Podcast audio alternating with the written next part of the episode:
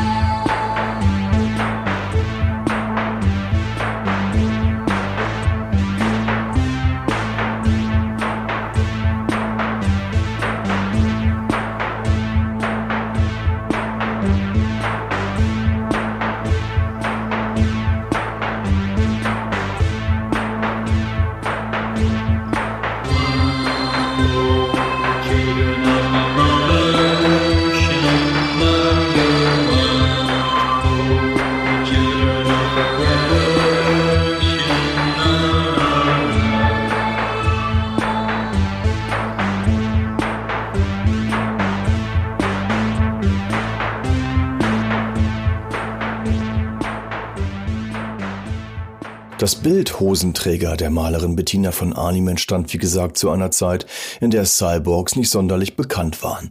Astronauten, sprechende Roboter oder Außerirdische, die gab es natürlich. Seit einigen Jahren verfolgte man weltweit den Wettlauf um den Mond zwischen den USA und der Sowjetunion. Die Begeisterung für den Weltraum war groß. Und so sind von Arnims Hosenträger auch von der ersten Mondlandung inspiriert.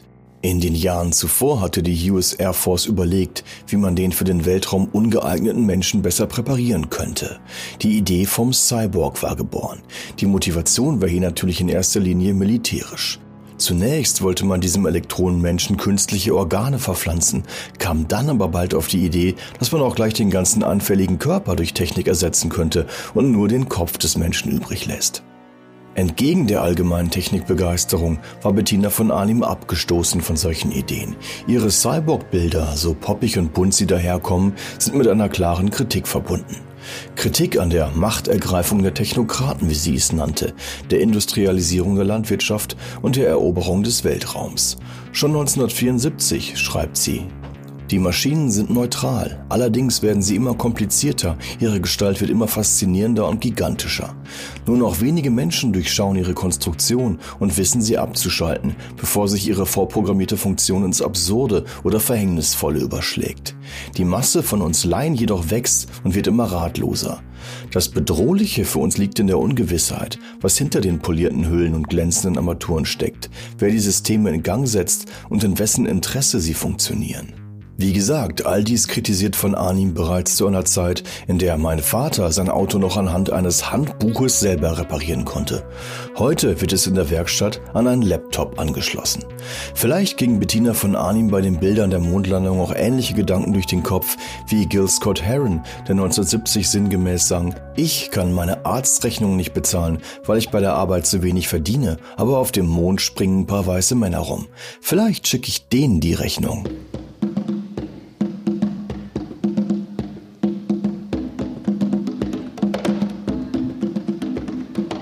A rat done bit my sister Nell with Whitey on the moon. Her face and arms began to swell, and Whitey's on the moon. I can't pay no doctor bills, but Whitey's on the moon. Ten years from now, I'll be paying still while Whitey's on the moon. You know, the man just upped my rent last night, cause Whitey's on the moon.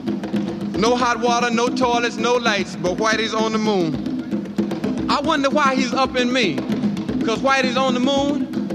Well, I was already giving them 50 a week, and now Whitey's on the moon. Taxes taking my whole damn check. The junkies make me a nervous wreck. The price of food is going up. And as if all that crap wasn't enough, a rat done bit my sister Nell with Whitey on the moon. Her face and arms began to swell, and Whitey's on the moon. Was all that money I made last year for Whitey on the moon? How come I ain't got no money here? Mmm, Whitey's on the moon.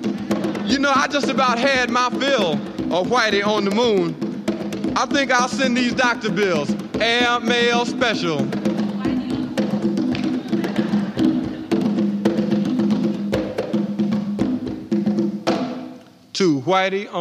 Gil Scott Heron wundert sich hier angesichts der Armut vieler Menschen in den USA über Männer auf dem Mond.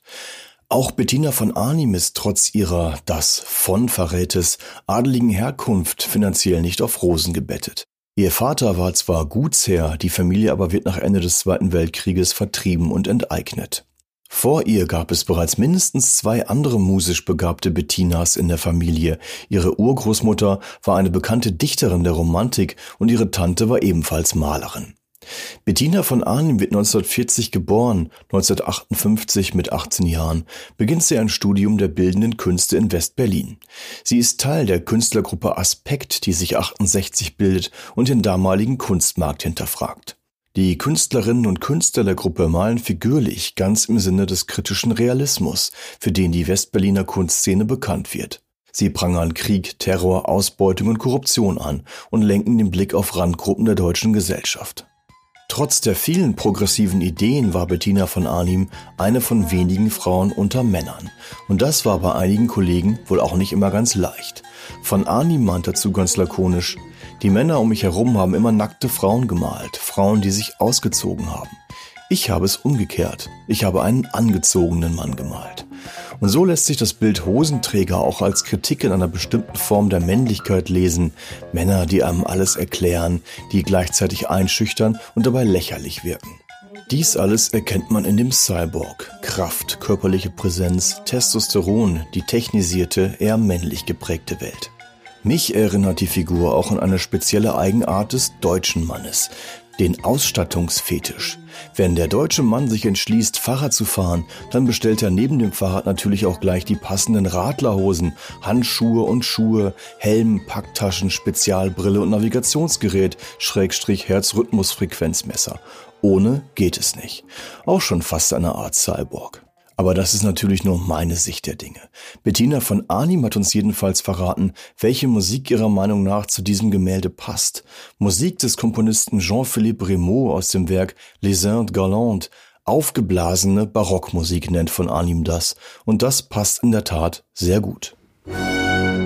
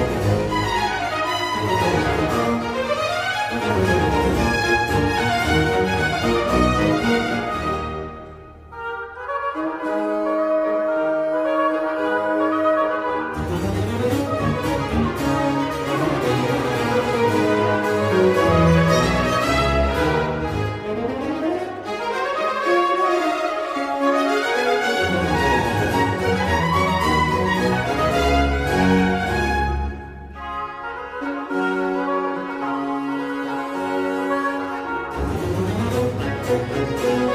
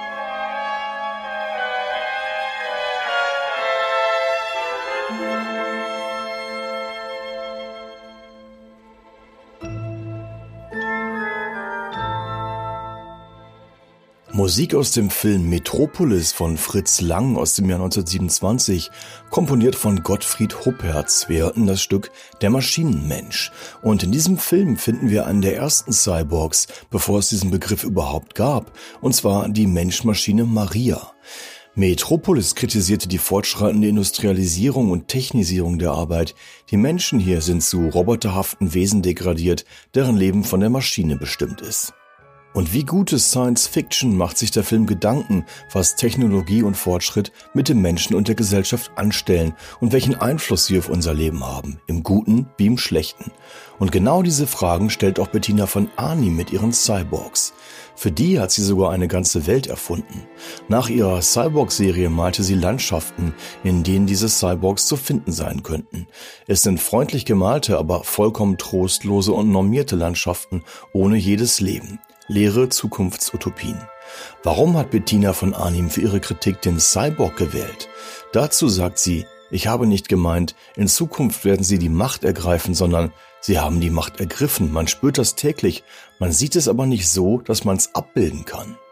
Der Film Metropolis endet übrigens mit den Worten, Mittler zwischen Hirn und Händen muss das Herz sein.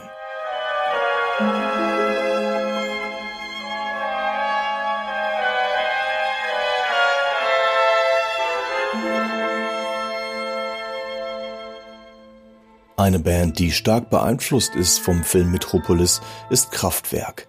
Die Band hat sich immer wieder als Roboter, Menschen, Maschinen, Crash-Test-Dummies oder eben Cyborgs inszeniert. 1982 erschien ihr Album Die Menschmaschine. Hier gibt es auch ein Stück namens Metropolis. Wir hören aber das Titelstück Die Menschmaschine.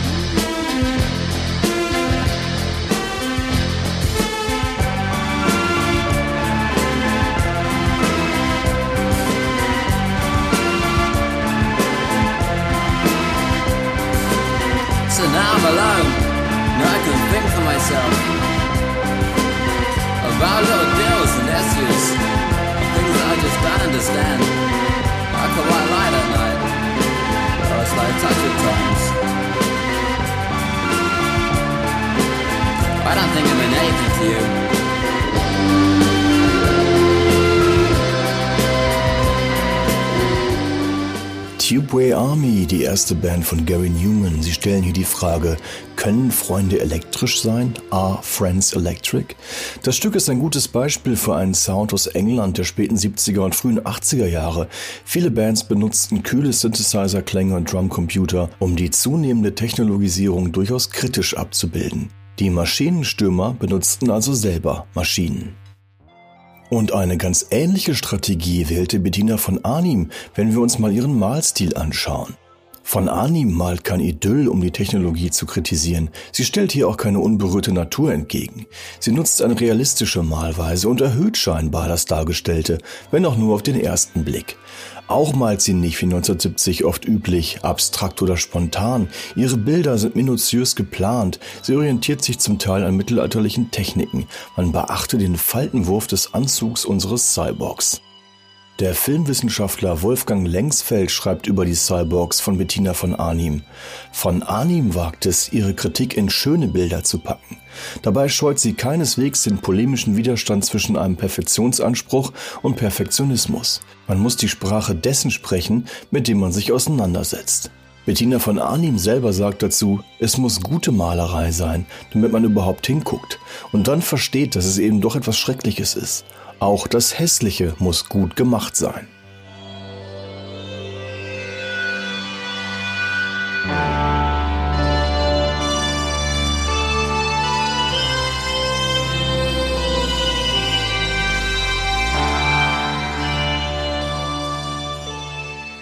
Werfen wir einen genaueren Blick auf die Rolle des Cyborg in der Musik. Interessanterweise nimmt die Idee des Cyborg bei vielen Künstlerinnen und Künstlern ab den 80er Jahren eine positive Rolle an. Er steht für eine Zukunft, in der etablierte Rollenverteilung und Formen des Zusammenlebens überwunden werden können. Beeinflusst wiederum von der Band Kraftwerk erfanden die Hip-Hopper der Johnson Crew eine Welt ohne Menschen und Rassismus, die von Cyborgs ohne Hautfarbe bevölkert ist. Hören wir sie hier mit Pac-Man, auch wieder mit Synthesizern und Roboterstimme.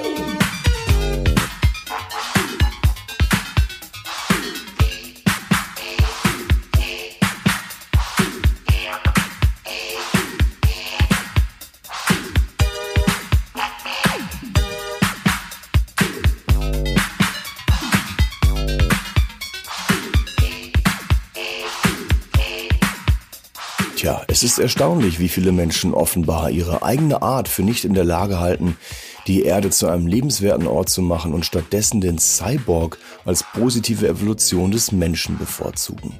Das waren The Johnson Crew mit Pac-Man, erschienen 1983. Zwei Jahre später erschien dann ein Manifest, das bis heute sehr großen Einfluss hat und das die hier angedeutete Idee der Johnson Crew ins Extrem steigert. Der Cyborg als Zukunftsmodell einer egalitären Gesellschaft. A Cyborg Manifesto von Donna Haraway. Vereinfacht gesagt kritisiert Haraway hier unter anderem Patriarchat und Kolonialismus. Beides unterteilt die Welt in Klassen und Gegensätze, also Kultur gegen Natur, Zivilisation gegen das vermeintlich Primitive, männlich gegen weiblich, Gott gegen Mensch. All diese Schranken und Grenzen gilt es zu überwinden und dazu eigne sich am besten der klassen- und geschlechtslose egalitäre Cyborg.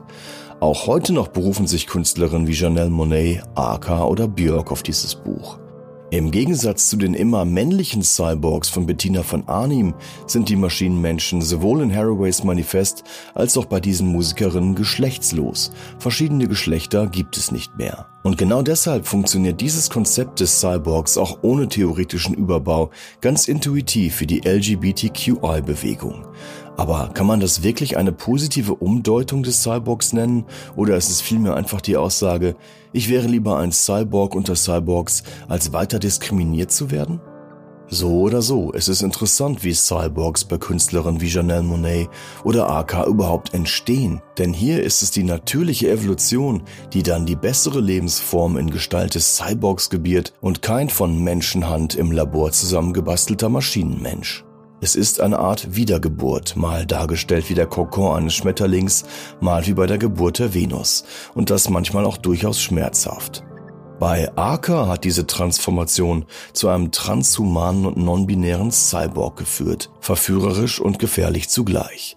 Hören wir Arca hier mit Non-Binary.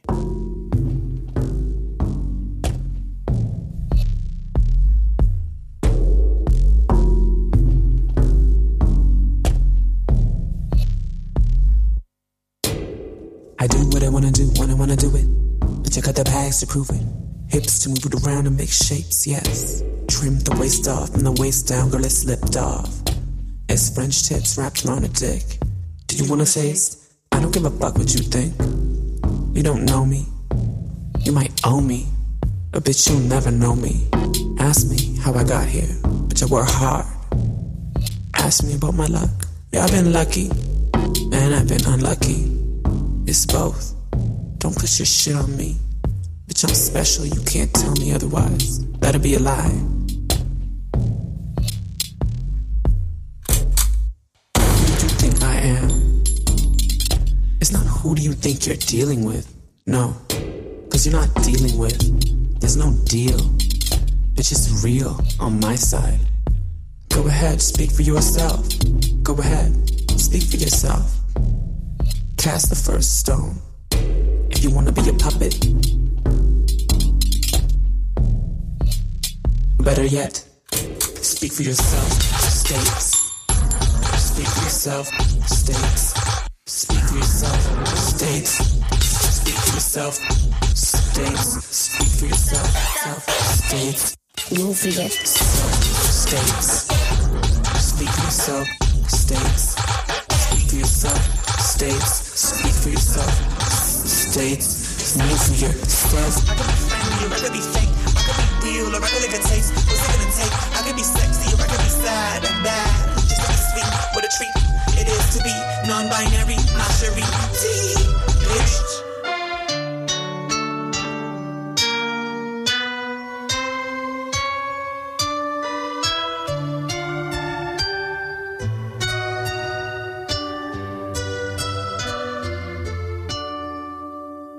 Eine weitere Künstlerin, die sich für ihre Videos oder Fotos oft und gerne in einen Cyborg verwandelt, ist die Sängerin Björk.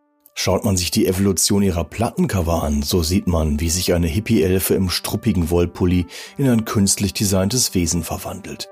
Die Cyborgs in Björks Welt empfinden Liebe und sie leben keinesfalls in einer dystopischen Zukunftsvision, sondern in der freien, unzivilisierten wilden Natur.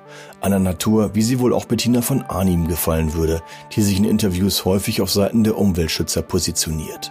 Die mittlerweile 80-jährige Künstlerin lebt seit 1976 auf dem Land in Frankreich. Auf dem Album Homogenic aus dem Jahr 1997 setzt Björk ganz bewusst auf den Gegensatz von kalten Beats und warmen Streichern, auch gedacht als Ausdruck ihrer Heimat Island. In Island, sagt Björk in einem Interview, dreht sich alles rund um die Uhr um die Natur. Erdbeben, Schneestürme, Regen, Eis, Vulkanausbrüche, Geysire. Sehr elementar und unkontrollierbar. Andererseits ist Island unglaublich modern. Alles ist Hightech. Die Zahl der Computerbesitzer ist so hoch wie nirgendwo sonst auf der Welt. Dieser Widerspruch betrifft auch Homogenic. Bei Björk ist der Cyborg Protagonist einer lebenswerten Utopie, in der er als Umweltschützer agiert. Auch hier wieder ganz anders als die eher dystopischen Vorstellungen von Bettina von Arnim.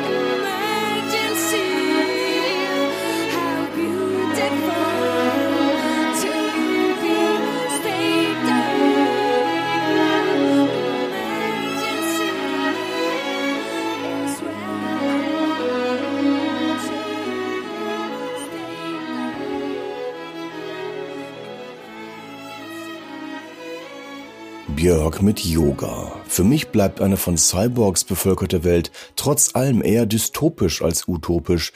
Dennoch ist es verblüffend, wie sich die Idee, die Rolle des Cyborg gewandelt hat.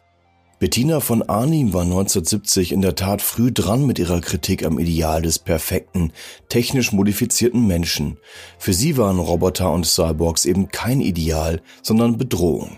Sie warnt mit ihrer Kunst vor den Folgen einer normierten, perfektionierten und begradigten Natur. Für Bettina von Arnim leben wir in einer kaputten, unbehaglichen Welt. Dieses Unbehagen spüren auch heute mehr und mehr Menschen, aber oft wird es eben auch unterdrückt von einer schleichenden Gewohnheit vom Komfort. Und neben Fluch und Segen des Fortschritts ist auch immer Raum für das Absurde. Der Director of Engineering bei Google prognostiziert ewiges Leben spätestens ab 2045. Bevor man stirbt, kann man einfach ein Backup von sich speichern in der Cloud. Und was sind eigentlich wir für eine Lebensform in Symbiose mit unseren Smartphones? Sind wir nicht auch bereits eine Art Cyborg? Verbunden mit diesem Gerät können wir weltweit kommunizieren, navigieren, fotografieren und filmen, unser Leben teilen, wir können Personen orten und uns orten lassen. In nur wenigen Sekunden bringen wir mit Hilfe von Suchmaschinen Dinge über unser Gegenüber in Erfahrung und mit ein paar kleineren Anstrengungen steht uns ein Großteil des gesammelten Wissens der Menschheit zur Verfügung. Es gibt smarte Telefone, smarte Autos und smarte Häuser, aber laut einiger Studien sinkt der durchschnittliche Intelligenzquotient in Europa und den USA seit Jahren. Hat Bettina von Arnim recht behalten? Wir machen auf dicke Hose, haben aber ein Spatzenhirn? Vielleicht sollte man darüber nachdenken, wie wir wieder smarter werden und nicht nur unsere Kühlschränke. Bevor es hier aber nun zu dystopisch wird, beenden wir langsam dieses Städel-Mixtape, auch wenn zu diesem Thema noch längst nicht alles gesagt und gehört ist. Aber dafür geht es nächsten Monat ja auch schon direkt weiter mit einem anderen aufregenden und anders unbehaglichen Bild. Wir gehen nach Skandinavien und schauen uns das Interieur Strandgarde 30 vom dänischen Maler Wilhelm Hammershøi an. Und ihr könnt euch am nächsten Mixtape beteiligen, indem ihr uns Musikvorschläge schickt. Schaut euch dazu das Bild in der digitalen Sammlung des Städel Museums an. Wir haben euch den Link dazu in die Show Notes gepackt. Schickt uns eure Songideen einfach an mixtape@städelmuseum.de. Wenn ihr mögt, gerne auch mit einem kurzen Feedback zum Podcast. Und wenn euch das Städel Mixtape gefällt, dann leitet den Podcast doch an eure Freunde weiter, die sich für Kunst oder Musik oder beides interessieren. Bevor wir den letzten Song spielen, bedanken wir uns ganz herzlich bei euch fürs Zuhören. Ich bin Till Kober, Produzent und Autor des Städel Mixtapes. Anne Sulzbach vom Städel Museum übernimmt hier immer die kunsthistorische Recherche und Dokumentation. Die Idee und Redaktion für diesen Podcast kommen von Sarah Omar. Wir hören zum Ende nochmal Kraftwerk mit dem Titel Computerwelt. Im Text heißt es, Interpol und Deutsche Bank, FBI und Scotland Yard, Flensburg und das BKA haben unsere Daten da. Nummern, Zahlen, Handel, Leute, Computerwelt, denn Zeit ist Geld. Und man fragt sich unweigerlich, ach, das war damals auch schon so?